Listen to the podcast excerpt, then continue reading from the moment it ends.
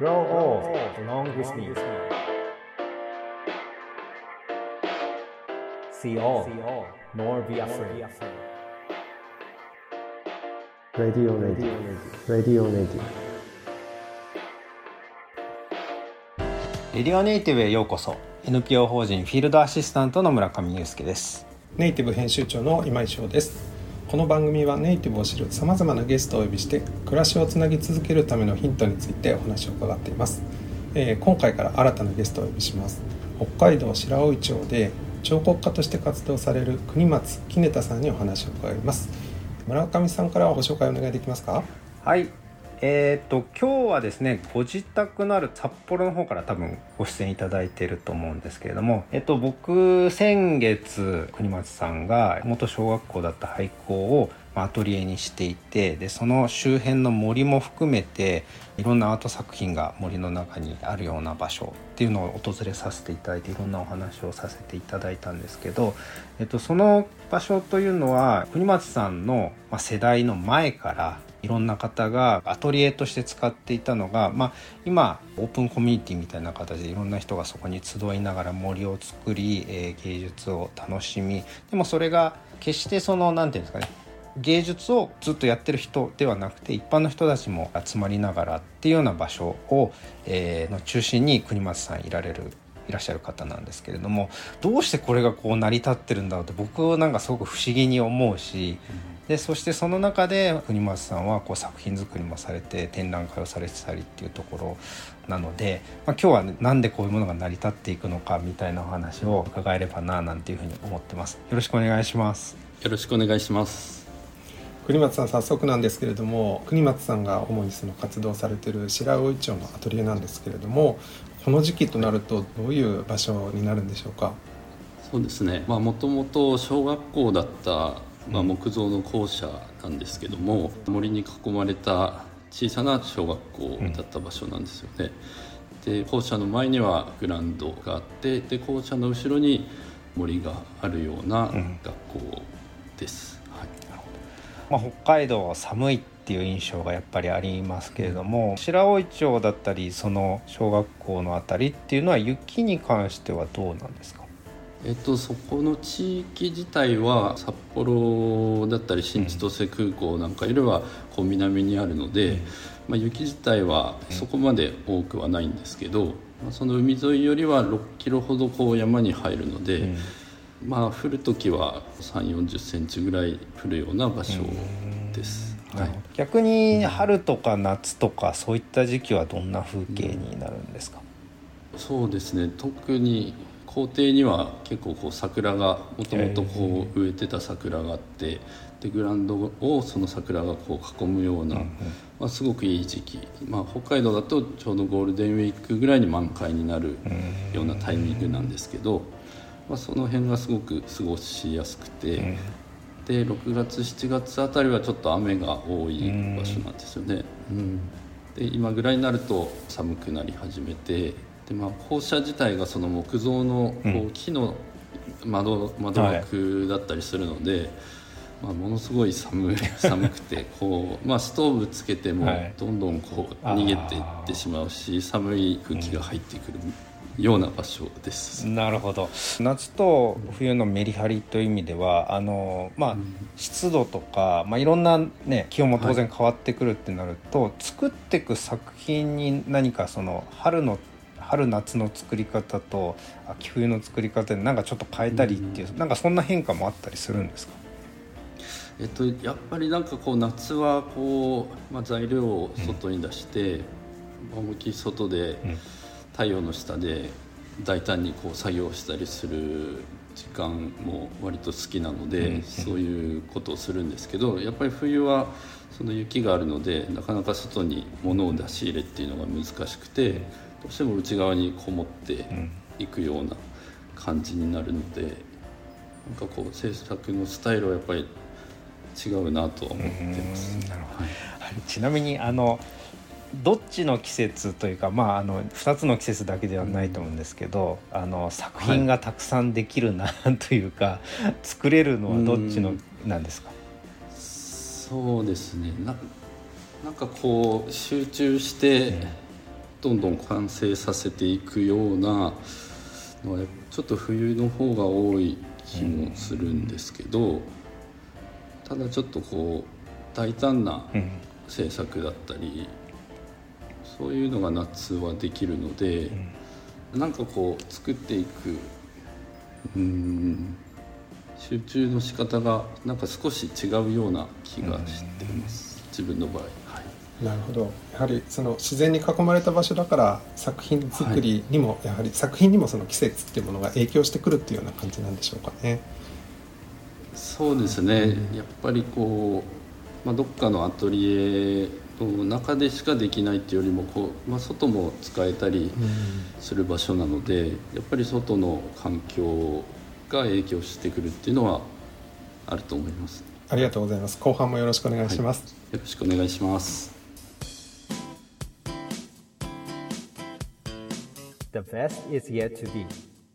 The last of life, for which the first was made.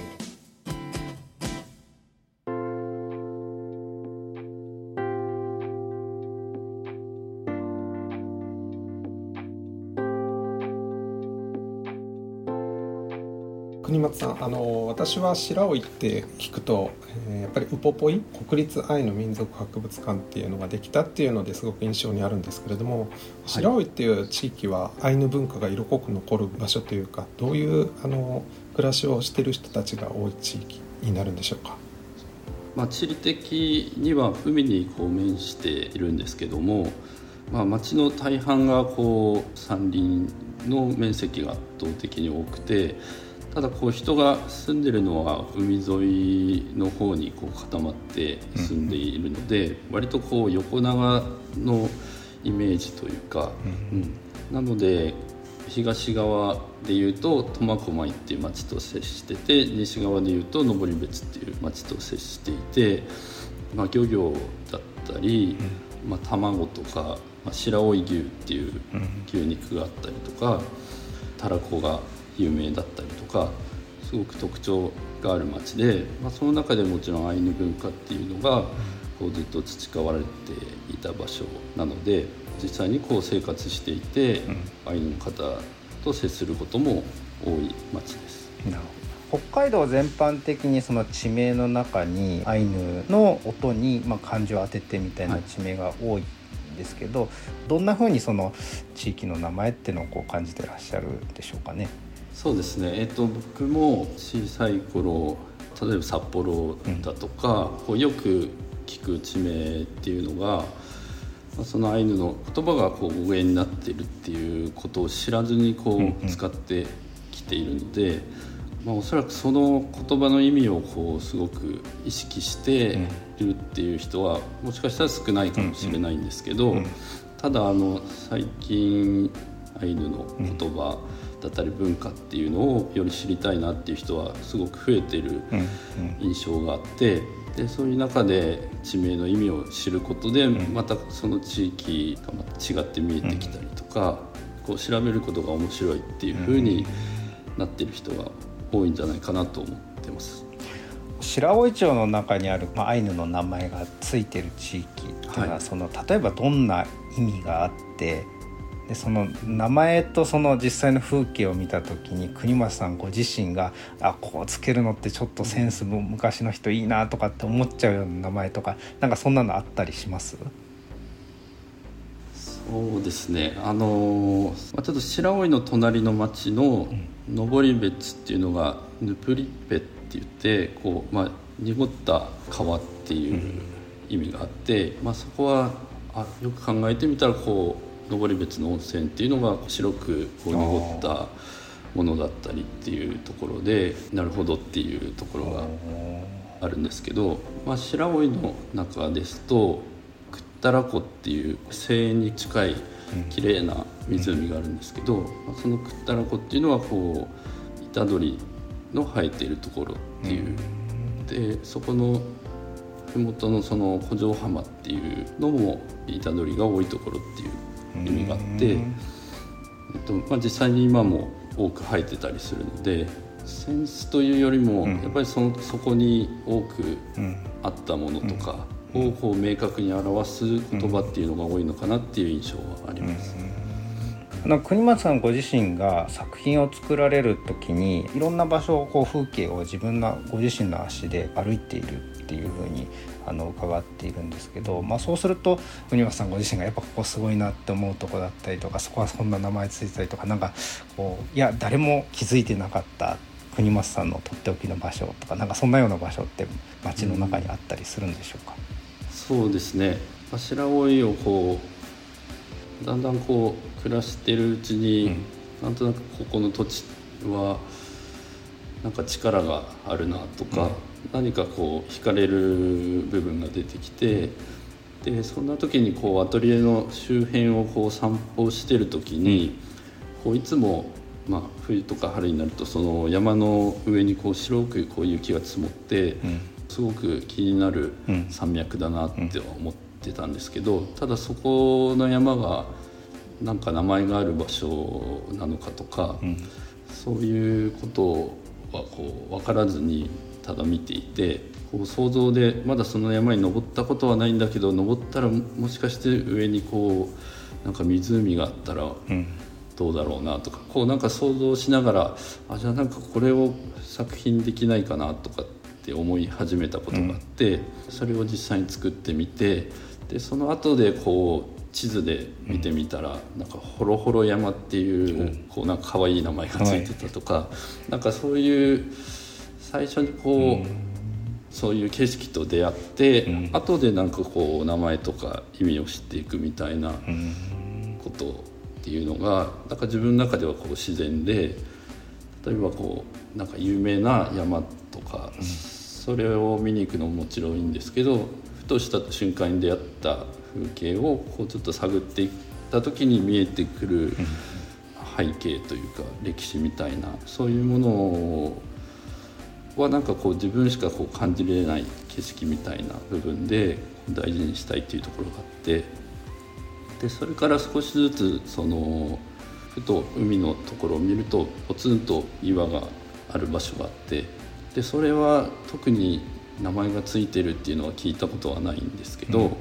そこに行くのが自分は好きでなんかいろんな季節に行ったり、うん、いろんな時間帯に行ったりっていうのがあの今習慣的にあの行ってる場所ですね。ありがとうございます。多分訪れる人によって気づくことがいろいろ違うのかなとも思いますがもし自分が行ったらどんなところが見られるかなってちょっと楽しみになりました。ありがとうございました。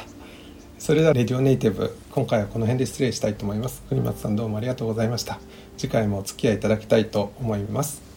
お相手はネイティブ編集長今井翔と村上祐介でした。The best is yet to be ありがとうございました。